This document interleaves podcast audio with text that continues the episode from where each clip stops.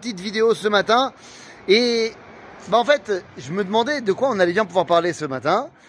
Et tout d'un coup je descends euh, dans mon allée de mon immeuble. Je vois passer eh bien euh, le fils de mon voisin du bas en uniforme de soldat. Mais je l'ai jamais vu en uniforme.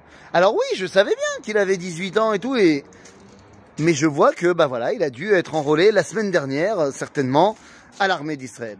Et je me suis dit, eh ben, tu sais quoi, ça c'est un sujet dont il faut qu'on parle un petit peu. Je crois qu'on n'en a jamais vraiment parlé, et c'est très important. Vous savez, on a une grande question qui se pose par rapport à notre armée. La question est de savoir qu'est-ce qui prime? Est-ce que priment les lois de la Torah, ou est-ce que priment les lois de l'État? Est-ce qu'il faut faire l'armée ou il faut pas faire l'armée? Eh bien les amis, cette question est très importante. Je vais essayer d'arrêter de bouger. voilà, c'est mieux. Euh, cette question est très importante. Qu'est-ce qui prime, les lois de l'État ou les lois de la Torah? Eh bien, les amis, je tiens à vous le dire clairement, ce n'est pas un débat. Il n'y a pas de débat. Il est évident que la Torah nous vient d'Akadosh Baruch que les lois de l'État sont faites par les différents gouvernements. Donc, eh bien, bah, mon choix est vite fait. Évidemment que les lois de la Torah, les lois d'Akadosh Baruch priment sur les lois de l'État. C'est une évidence. Aval, ça fait partie des lois de la Torah de respecter les lois de l'État. Ah, évidemment, si elles ne contredisent pas la dite Torah, bien évidemment. Et donc, la question est de savoir quand l'État me dit va à l'armée, est-ce que c'est une loi qui contredit la Torah ou pas? Eh bien, la réponse est très simple. Dans le peuple d'Israël, la notion militaire est une notion qui existe au niveau halachique dans le Rambam, dans les lois sur les rois, Ilchot Melachim, eh bien, on va devoir distinguer entre deux styles de bah, d'armée. Du moins deux styles de moment où on doit aller à l'armée. Est-ce que il s'agit d'une milchemet areshut ou d'une milchemet mitzvah? Est-ce qu'il s'agit d'une guerre facultative ou une guerre de mitzvah? La guerre facultative, c'est aller faire des conquêtes au-delà des frontières que Akadosh Baruch nous a données. Si demain on décide d'aller envahir le Kenya, eh ben, ça sera une guerre facultative. Et à ce moment-là, il y aura des règles particulières, comme par exemple, eh qu'un khatan, la première année de son mariage, n'a pas le droit d'y participer. Mais qu'est-ce que c'est une guerre de mitzvah? Milchemet mitzvah, il y a plusieurs euh, euh, dimensions. La première, c'est la guerre contre Amalek. Bon, bah, c'est pas le cas aujourd'hui. La guerre contre les sept peuplades cananéennes. Bon, c'est pas le cas aujourd'hui non plus. Mais il y a une troisième dimension qui est mentionnée par le Rambam qui nous dit Ezrat Israël miyad atzar abba alehem. C'est-à-dire aider le peuple juif à le protéger contre un ennemi qui l'attaque. Eh bien, Tzahal, Tzva Agana Israël, l'armée de défense d'Israël, eh bien son rôle est de protéger le peuple juif contre une, euh, bah, une attaque euh, de l'extérieur, de l'intérieur, l'homme En d'autres termes, tout celui qui s'enrôle à l'armée aujourd'hui, eh bien, participe à ce qu'on appelle Milchemet Mitzvah. La question est de savoir, est-ce que tout le monde doit participer à une Milchemet Mitzvah?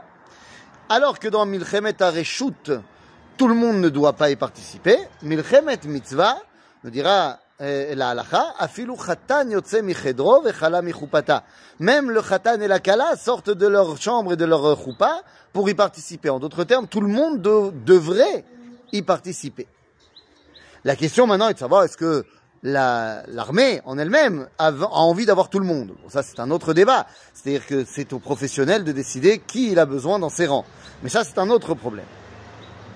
À la question donc de savoir est-ce qu'on doit participer, eh bien, c'est une évidence. Oui, mais tu m'as dit que la Torah était le plus important. N'est-il donc pas préférable d'aller étudier la Torah? Et comme ça, eh bien, on n'aura pas besoin de faire l'armée. Parce que si on est tous des tzadikim, il n'y a pas d'armée.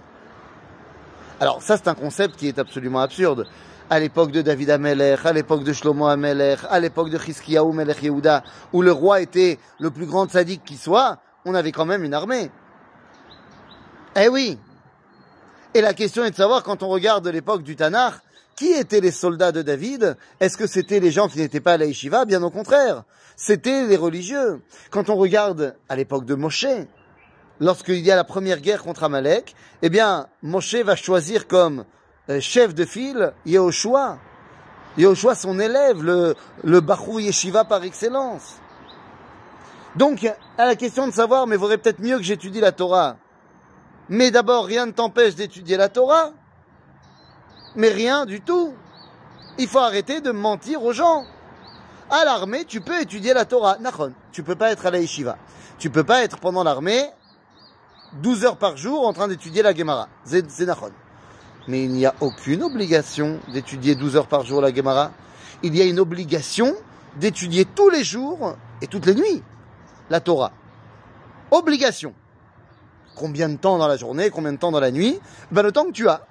Donc quand tu es dans ton travail au quotidien et que tu arrives à, je sais pas moi, donner une heure, deux heures à la Torah par jour, ben c'est super. Si tu arrives à donner trois heures, c'est encore mieux, pourquoi pas? Et si tu arrives à donner que cinq minutes parce que tu que cinq minutes, eh ben il y a Satali Dechova, c'est Besader Gamour. Tu as ton travail et tu vas, tu vas étudier également. Donc il en va de même à l'armée. À l'armée, bah, tu donnes la majorité de ton temps à protéger et à faire tes devoirs de l'armée, mais il y a plein de moments où tu peux étudier la Torah. Mais il n'y a pas de raison. Moi, personnellement, hein, vie très personnelle, quand j'étais à l'armée, j'ai pu étudier et terminer tout l'enseignement du Yad Chazaka du Rambam. Ah, ça prend du temps, ben ça Et j'avais pas toujours autant de temps que, des fois j'avais cinq minutes, des fois j'avais une heure, l'homme chané. Donc de dire, je vais aller à l'armée, je pourrais plus étudier la Torah, c'est des bêtises. Ah, de dire je vais aller à l'armée, le monde des yeshivot va s'effondrer, mais c'est encore plus des bêtises. Quoi, toutes les personnes à la yeshiva ont entre 19 euh, et 21 ans? Pas du tout. T'auras encore des gens à la yeshiva, même si toi, dans ton moment d'aller à l'armée, tu vas à l'armée. Les yeshivot ne vont pas fermer, faut arrêter de dire n'importe quoi. Et par rapport à la question, oui, mais tu vas aller à l'armée, tu vas te déjudaïser. Parce que il y a des gens qui sont pas religieux à l'armée. J'ai envie de te dire, un, il y a des gens qui ne sont pas religieux dans la vie. Et deux, il y a des unités religieuses à l'armée. Tu sens que tu ne peux pas être en contact avec des gens pas religieux, ça risque de t'influencer. Eh ben, va dans des unités religieuses, mon ami. Ah, mais elles ne sont pas assez religieuses. Ah, mais l'ambiance n'est pas assez toranique. D'abord, elle l'est vachement plus qu'elle l'était avant. Et même si elle l'est pas assez, eh ben, qui tu crois qui va rendre l'ambiance plus toranique? Qui, penses-tu, va réussir à faire avancer l'armée d'Israël pour être l'armée d'Akadosh Baruch et de l'intérieur et de l'extérieur? Ben, C'est toi, le religieux. Plus il y aura de Yereshamaim, plus il y aura de gens qui sont des gens qui portent la Torah fièrement dans les rangs de l'armée, plus l'armée sera une armée qui porte la Torah fièrement. C'est pas shoot. Donc les amis, est-ce que nous avons une obligation d'aller aujourd'hui servir notre pays et de le protéger et en cela de réaliser la mitzvah, non seulement de Milchemet mitzvah, mais en plus la mitzvah de Kol Israël Arevim Zebazé, eh bien, j'ai envie de te dire, bien sûr, bien sûr qu'il y a une obligation.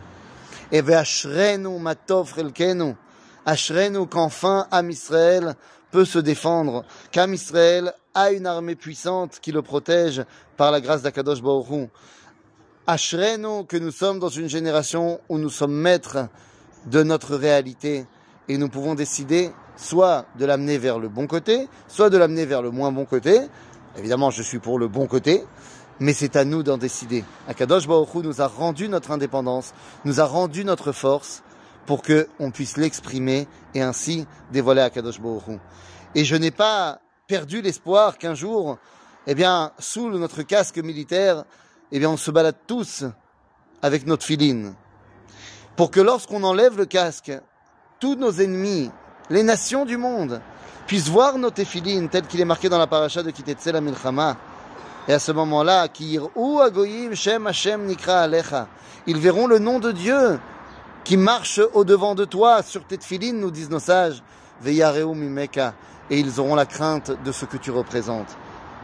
Nous avons l'honneur d'être cette génération. À bientôt les amis.